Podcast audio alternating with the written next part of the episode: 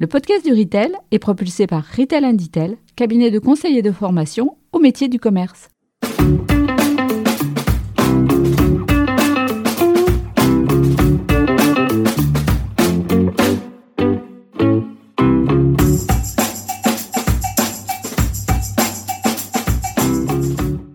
Bonjour et bienvenue sur le podcast du Retail. Je suis Fabien Foulon, un des artisans de ce podcast animé par un collectif d'experts passionnés par le commerce et la relation client. Aujourd'hui, j'ai le plaisir d'accueillir Émilie Meyer, directrice Business Insight chez IRI. Dans cet épisode, Émilie nous parlera des perspectives de croissance des GSA pour l'année 2021. Elle nous parlera aussi de certains phénomènes structurants tels que la valorisation des achats, l'intérêt des Français pour le local et la croissance des produits bio qui, elle, a tendance à ralentir depuis quelques mois. Nous parlerons aussi de la géographie de la consommation et de son évolution, qui a tendance à favoriser le littoral atlantique au détriment de certaines régions telles que l'Île-de-France. Et enfin, nous terminerons par un échange sur le drive piéton et les raisons de son succès. Bref, un épisode passionnant et riche en enseignements pour lequel je vous souhaite une très bonne écoute. Alors bonjour Émilie et bienvenue sur le podcast du retail. Vous êtes directrice Business Insight chez ERI, société de panel bien connue dans le domaine alimentaire. En quelques mots, pouvez-vous nous parler de votre parcours professionnel et de ce qui vous anime au quotidien? Bonjour, merci de m'accueillir aujourd'hui. Alors effectivement, moi je suis rentrée chez ERI euh, eh ben, il y a quelques années maintenant, hein, en 2002. Euh, je suis rentrée chez ERI en tant que consultante. Donc euh, avec un, portefeuille de, de marques euh, de la grande distribution. Et puis j'ai un parcours, on va dire, assez classique d'évolution de consultante, chef de groupe et puis jusqu'à directrice de clientèle. Et puis il y a trois ans maintenant que j'ai repris euh, la direction euh, de l'Insight. Et euh, bah, c'est un métier absolument passionnant parce que chez IRI, on a une grande richesse de données. On a bien sûr les sorties caisses que tout le monde connaît, mais on a aussi des études shopper qui nous permettent de bien appréhender le, comportement des, Français dans les points de vente. On a aussi beaucoup d'analyses géomarketing. Donc, puisque l'aspect géographique est assez déterminant, assez structurant dans, l'analyse de la consommation. Et puis, euh, depuis trois ans maintenant, on a également des données, euh, puisque l'on suit les, les, transactions bancaires de 350 000 foyers français. Donc, on a une vision très holistique, en fait, de la consommation. Et c'est euh, extrêmement riche que d'analyser tout ça. Et moi, je, prends beaucoup de plaisir et je m'amuse beaucoup à analyser la consommation, surtout depuis euh, quelques années, puisqu'on a eu euh, les EGA et puis la crise sanitaire qui a quand même modifié beaucoup la consommation des Français. Donc, c'est extrêmement intéressant que d'être observatrice de tout ça. Alors, vous parliez de la, crise sanitaire. Là, les, derniers mois ont été l'occasion de, faire des bilans sur l'année 2020, mais aussi, et je, sais que vous le faites régulièrement chez d'imaginer à quoi pourrait ressembler l'année 2021. Euh, du coup, euh, est-ce que vous avez des hypothèses d'évolution, de, croissance, voire de décroissance pour cette année 2021 alors pour projeter 2021, ce qui est euh, important, c'est quand même de, resituer l'année 2020 dans un, historique un peu long parce que cette année 2020, on peut utiliser tous les superlatifs hein, pour la qualifier. C'est une année record, une année inédite. Les, les, produits de grande conso font quand même un bond de 7% euh, en chiffre d'affaires et finalement cette croissance elle a elle a été euh, inattendue. On n'a pas fait grand chose pour la provoquer. Hein. C'est l'arrivée du virus qui a provoqué cette croissance parce que elle a euh, la crise sanitaire, elle a significativement modifié nos vies. Elle nous a rendu immobiles une, une, grande partie de l'année et du coup, elle nous a quelque part empêcher de, vivre normalement et de dépenser notamment en dehors de nos domiciles. Et c'est donc bien cette absence de mobilité qui a provoqué la croissance des grandes surfaces. Et du coup, de, de la rapidité avec laquelle on va retrouver notre vie normale et notre mobilité, eh va dépendre euh, de ça va dépendre en fait l'orientation des marchés euh, l'année prochaine. Alors on a travaillé chez, chez IRI deux hypothèses. Une première hypothèse qui, encore quelques semaines, pouvait paraître crédible, mais c'est vrai quand on voit l'évolution de, de la campagne vaccinale, euh, ça, devient de plus en plus difficile d'y croire. Mais en tout cas, voilà, on s'est projeté sur une première hypothèse qui est euh, immunité collective atteinte euh, au mois de juin. Et puis une deuxième hypothèse qui est immunité collective plutôt atteinte au mois de décembre. Alors, si voilà l'immunité collective en juin, c'est une bonne nouvelle pour, ce serait une bonne nouvelle pour la santé des Français et l'économie française. Et c'est en revanche l'hypothèse la plus pessimiste pour les produits de grande consommation, parce que ça veut dire que sur la deuxième partie de l'année, on va retrouver une consommation hors domicile et donc on va avoir un reflux de la consommation en dehors des GSA. Dans cette hypothèse, on serait sur un marché des PGC à moins 2%. Et puis dans l'autre hypothèse, euh, d'une immunité plutôt atteinte en fin d'année, là c'est une hypothèse qui est plus favorable au GSA parce que ça veut dire que le reflux sera moindre. Hein. On serait sur une évolution à moins 0,8% euh, des PGC. D'accord, donc une évolution entre moins 0,8 et, et moins 2% par rapport à 2020. Qu'est-ce que ça nous donne du coup par rapport à 2019 Alors c'est vrai que quelle que soit, euh, quelle que soit l'hypothèse, moins 0,8 ou moins 2, à deux ans, ça, ça donne quand même des croissances qui sont importantes, hein, entre 4,5 et 6% de croissance. Ça veut donc dire que euh, on est bien au-delà de ce qu'aurait été la croissance normale à deux ans euh, des grandes surfaces alimentaires, puisqu'on va dire qu'avant crise, on était sur un trend de plus 1, plus 1,5. Donc ça veut dire qu'à deux ans, on devrait être sur un trend entre 2 et 3% donc quand on, voit ces croissances entre 4,5 et 6, ça veut dire que le reflux n'est absolument pas total, c'est-à-dire que les grandes surfaces alimentaires gardent une grande partie de la croissance acquise. Et ça peut donc laisser présager pour l'année 2019 encore un reflux éventuel de la, de la consommation en dehors des, grandes surfaces alimentaires. Alors pour revenir aussi sur, euh, sur les temps forts de l'année 2020, on se souvient du premier confinement où de nombreuses personnes rêvaient du monde d'après. Mais euh, malheureusement, je dirais, euh, dans les mois qui ont suivi, on a vu que c'était la question du pouvoir d'achat et de la guerre des prix hein, qui sont vite revenus sur le devant de la scène. De votre côté, euh, chérie, vous, vous voyez comment les choses en termes d'évolution?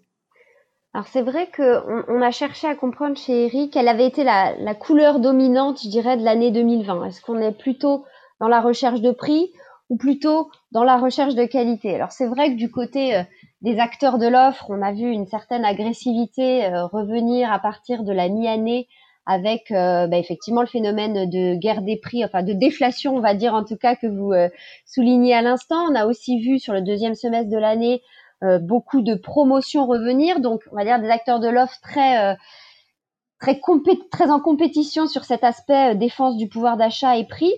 Mais finalement, quand on regarde la réponse de la demande sur ces items-là, on se rend compte que on a plutôt été dans une année 2020 où les Français ont fait le choix d'investir dans leur alimentation parce qu'on ne voit pas exploser les ventes sous promotion.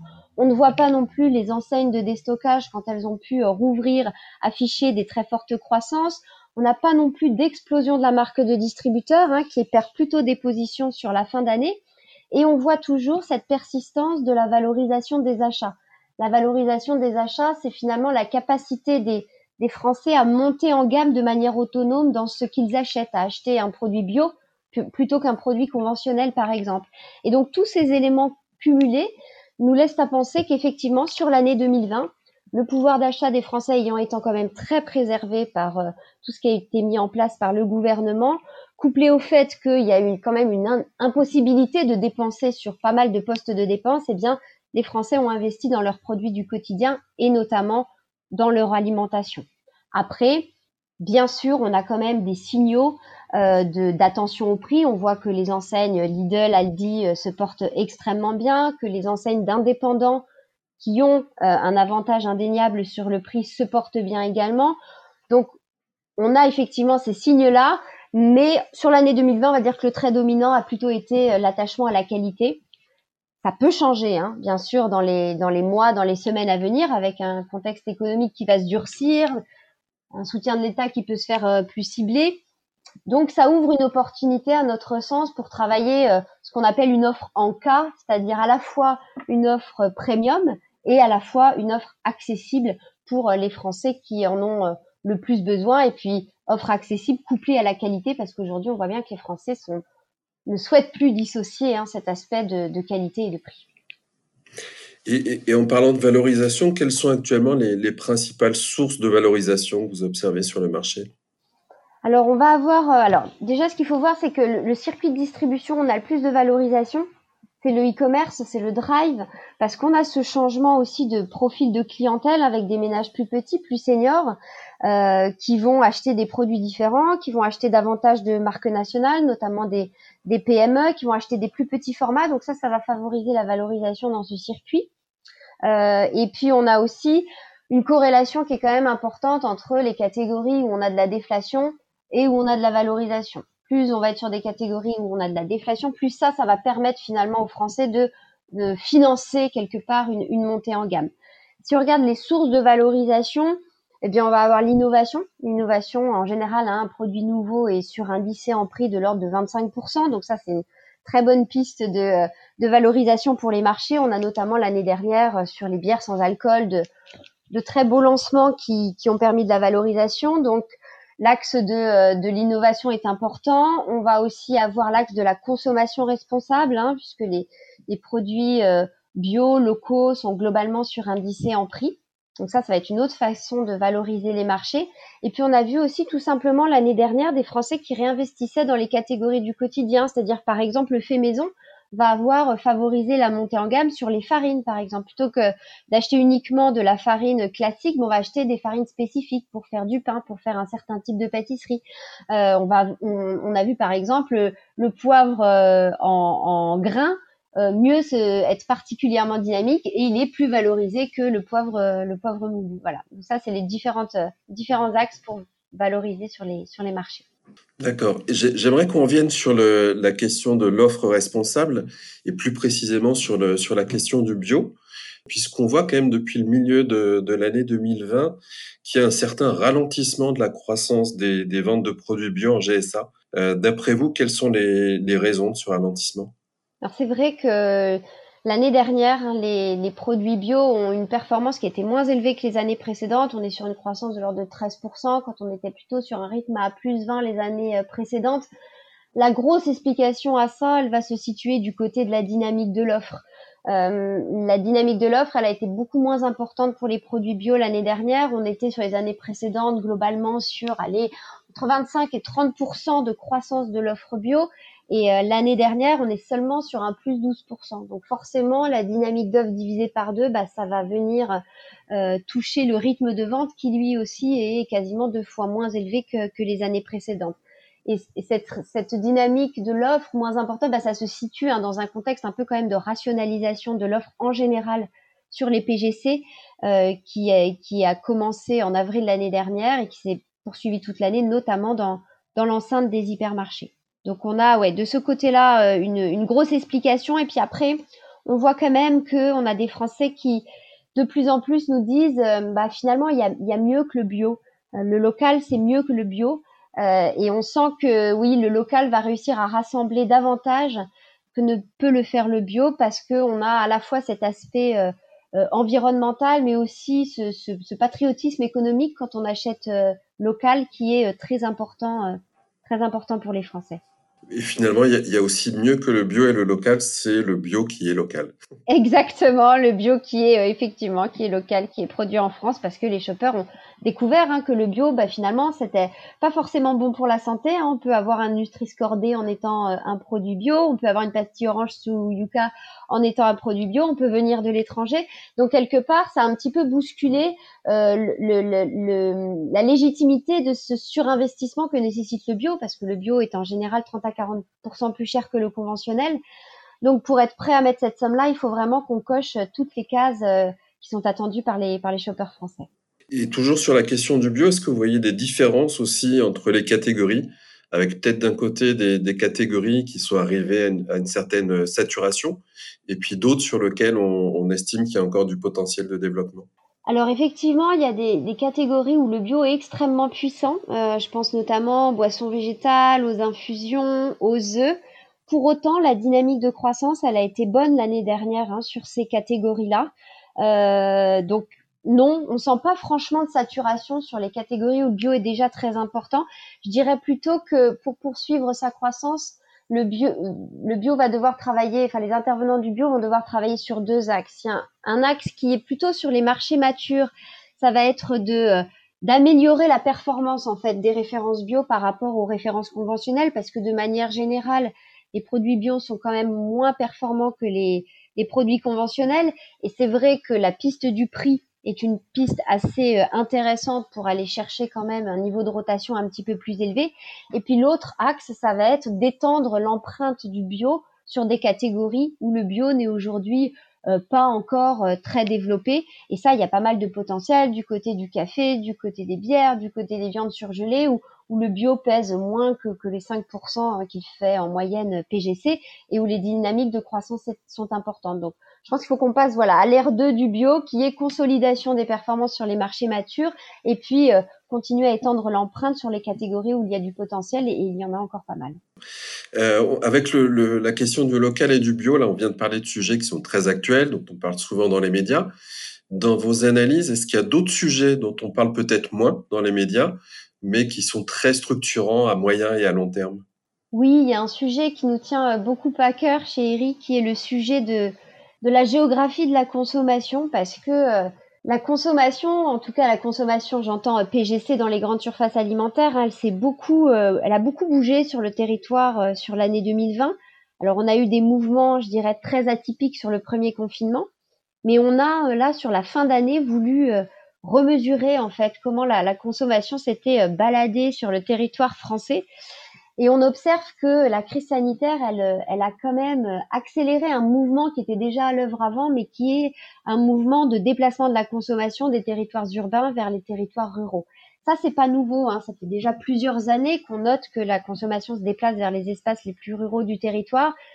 Mais vraiment, la crise sanitaire, elle a accéléré ça. Elle a accéléré la perte d'importance dans la consommation nationale des espaces hyperurbains et la prise d'importance des espaces ruraux globalement, euh, on observe deux, je dirais, deux grands mouvements sur, euh, sur la, fin de l'année 2020 qui sont euh, une prise d'importance de, des territoires du littoral atlantique et du Grand Sud, c'est-à-dire que ces territoires-là, eh ben, ils développent leur poids dans la consommation nationale, et à l'inverse, l'Île-de-France qui perd du poids dans la consommation nationale. Alors on va avoir des, des explications différentes à ça. Hein. Si on, on, regarde du côté de l'Île-de-France, bah déjà en Île-de-France, on va avoir un mouvement de population qui va être négatif. Hein. On va avoir des, des, franciliens qui vont avoir tendance à quitter de manière euh, ou ponctuelle leur logement pour aller travailler euh, ailleurs, dans des résidences secondaires par exemple. Donc un mouvement de population qui est négatif. Et puis on va aussi avoir dans, dans, dans cet espace-là, c'est là où on a la plus grande croissance de, des commerces traditionnels, des enseignes spécialisées du bio par exemple. Et c'est également en Ile-de-France qu'on va avoir la, le poids le plus important de la restauration livrée. Euh, on a certains départements d'Île-de-France hein, ou euh, la restauration livrée, donc c'est tout ce qui est Uber Eats, euh, Deliveroo, Just Eat et puis les paniers repas, ça va peser plus de 4% des dépenses euh, alimentaires, alors que dans le reste du territoire, on est plutôt à 1,5%. Donc pour l'Île-de-France, c'est un peu la double peine, une population qui n'est pas en croissance et une consommation qui va un peu quitter les grandes surfaces alimentaires pour aller vers d'autres types de commerces. Et puis du côté du, littoral atlantique, eh bien on va avoir à l'inverse ce mouvement de population qui va être positive puisque c'est la partie de la France où on a finalement le plus grand nombre de résidences secondaires, donc un appel de population. Et puis on a aussi euh, une dominance des enseignes d'indépendance sur le littoral atlantique, qui fait que bah, ces enseignes-là, elles ont probablement davantage la capacité que les autres à garder la consommation dans les grandes surfaces alimentaires. Donc vous voyez qu'on a des mouvements qui sont intéressants et euh, à la fois liés à la population, à la fois liés à la concurrence des grandes surfaces alimentaires qui vont dessiner euh, une carte de la consommation qui, qui peut être euh, définitivement bougée dans les mois à venir. Ce sera extrêmement intéressant que, que de suivre ça. Donc ça, ça, veut, ça veut dire qu'en termes de, de marché, on peut aussi imaginer que l'écart va continuer à se creuser entre les, les indépendants et les groupes intégrés, non? Bah, ça veut dire qu'en tout cas, c'est vrai que le, le, mouvement de population se fait plutôt vers des territoires où ces enseignes-là sont bien implantées. Oui, Effectivement. Et sur, sur, la question de, de l'Île-de-France aussi, il y a quelque chose qui m'a marqué dans ce que, de, dans ce que vous avez dit. Euh, croissance des commerces traditionnels, des spécialistes, de la restauration livrée. Donc ça veut dire aussi quelque part la, la valorisation dont on parlait tout à l'heure a tendance à se faire euh, davantage à l'extérieur du circuit GMS qu'à l'intérieur, non? Exactement. effectivement, on constate tout à fait ça, c'est-à-dire qu'on a regardé euh, comment se faisait la valorisation en fonction euh, dans, les, magasins hypermarchés en fonction du, du, niveau de revenu de la zone de chalandise. Et on constate que c'est dans les hypermarchés qui sont les typés les plus hauts revenus en termes de zone de chalandise qu'il y a le moins de valorisation sur les produits de grande consommation. Ça veut donc dire que les foyers les plus aisés, eh bien, ils vont euh, faire leurs achats dits valorisés en dehors des grandes surfaces alimentaires, effectivement, vers les commerces traditionnels, les enseignes spécialisées, euh, davantage que la grande surface qui va être plus là pour euh, les courses un peu, je dirais, fond de placard. Donc, d'où l'importance aussi pour les grandes surfaces alimentaires que d'avoir une proposition qui réponde aux attentes de, de, ces foyers plus aisés pour ne pas que la valorisation aille se faire que en dehors de, de leur mur. Effectivement, du coup, peut-être un peu de diversification à aller chercher dans les services proposés, par exemple euh, au niveau de la restauration livrée.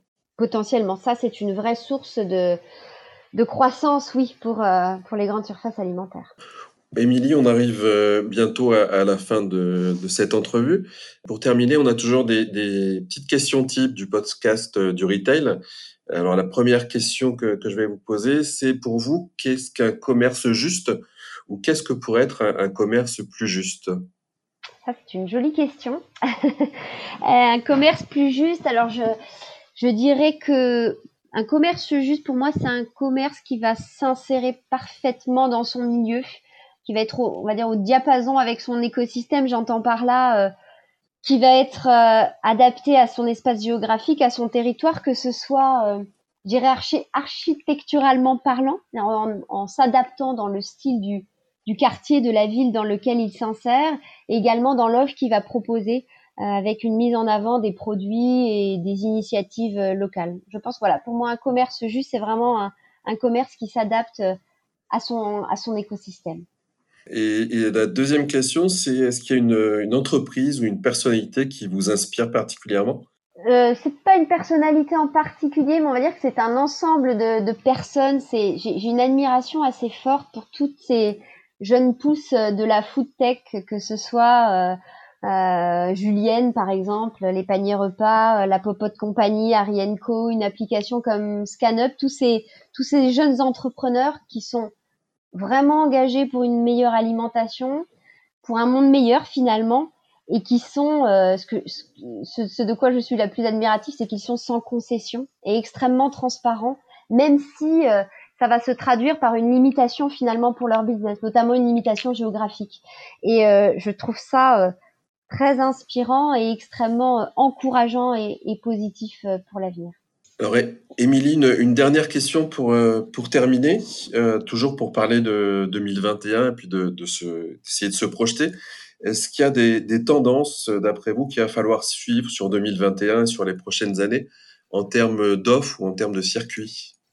Alors, je, dirais qu'en termes de circuits de distribution, il y a une, belle opportunité du côté du drive. Euh, bien sûr, hein, ça on l'a vu, l'année 2020, c'est l'année de forte croissance euh, euh, du drive, mais il y a une opportunité, à mon sens particulière, du côté des, des, des centres-villes et des, voilà, des centres-villes des grandes villes, puisque dans ces espaces-là, finalement, le, le e-commerce grande surface alimentaire pèse peu parce que euh, bah, voilà, compliqué d'aller chercher ses courses avec une voiture, hein, c'est pas c'est pas la pratique majoritaire, donc ça offre une belle opportunité pour un format qui est euh, celui du drive piéton, qui a connu euh, l'année dernière euh, croissance extrêmement forte. Hein. C'est la croissance la plus importante de tout le e-commerce quand on compare entre euh, le drive voiture, la livraison à domicile ou le drive piéton. C'est le drive piéton qui a progressé le, plus fortement euh, et il a vraiment recruté à cette occasion-là bah, des Français, des, des hyper-urbains qui voulaient se protéger eux aussi finalement du virus. Euh, et donc c'est un circuit qui est qui a du potentiel dans les hypercentres qui est très apprécié par les shoppers français. Il lui, donne une note qui est excellente, hein, qui est meilleure que, celle du drive voiture euh, ou de la livraison à domicile ou du circuit proximité. Donc voilà, c'est un circuit un peu hybride, c'est du e-commerce, mais ça reste la proximité parce qu'en général, quand on va en drive piéton, on y va avec un sac et on y va à pied euh, parce que c'est pas loin de chez nous. Et euh, c'est un circuit qui voilà, qui est apprécié par les Français et qui a, à mon sens, en termes d'unité de, de développement, pas mal de potentiel. Et on voit d'ailleurs que certains distributeurs ont des ont des ambitions d'ouverture euh, très nombreuses. Euh, parce que le potentiel est, est, vraiment là. Et qui, et qui va permettre aussi de, de proposer les prix de, des hyper ou de, certains enseignes euh, en centre-ville, ce qui n'était pas forcément le, cas jusque-là. Eh ben effectivement, oui. le gros avantage du drive hein, sur la proximité, ça va être, même si les, shoppers disent que le choix n'est pas assez large en drive piéton, on est quand même sur une offre qui est plus de deux fois plus large que ce que peut proposer un magasin de proximité.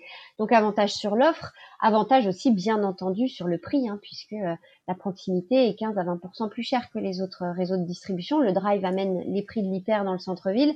Donc ça fait quand même euh, deux grosses euh, cases de, de, cocher vis-à-vis des shoppers. Et on voit bien que quand un drive ouvre on va dire dans un périmètre de moins de 5 minutes d'un magasin de proximité, ça pénalise les ventes du magasin de proximité. Donc, pour que tout ça cohabite de manière efficace, il va falloir travailler une vraie complémentarité, je pense, entre euh, ce qui va être euh, proposé par les drives piétons et ce qui va être proposé par le magasin de proximité pour que bah, le magasin de proximité euh, propose peut-être davantage de services, un assortiment plus large sur des familles de produits qui ne sont pas ou peu achetés en ligne, voilà, qui propose des solutions repas pour que les deux circuits soient le moins concurrents possible parce que euh, grande chance que ça se fasse en défaveur du point de vue de proximité. Et en, termes d'offres, est-ce qu'il y a des, catégories ou des segments à suivre particulièrement? Alors la crise sanitaire, elle a peut-être ouvert des, hum, des, opportunités du côté de l'alimentation euh, immunitaire, donc de l'alimentation plus fonctionnelle. Alors c'est vrai que les Français sont pas des, gros adeptes de l'alimentation fonctionnelle, mais on a quand même des petits euh, signaux qui nous montrent que euh, bah, pourraient être plus réceptifs après la crise sanitaire qu'ils ne l'étaient avant.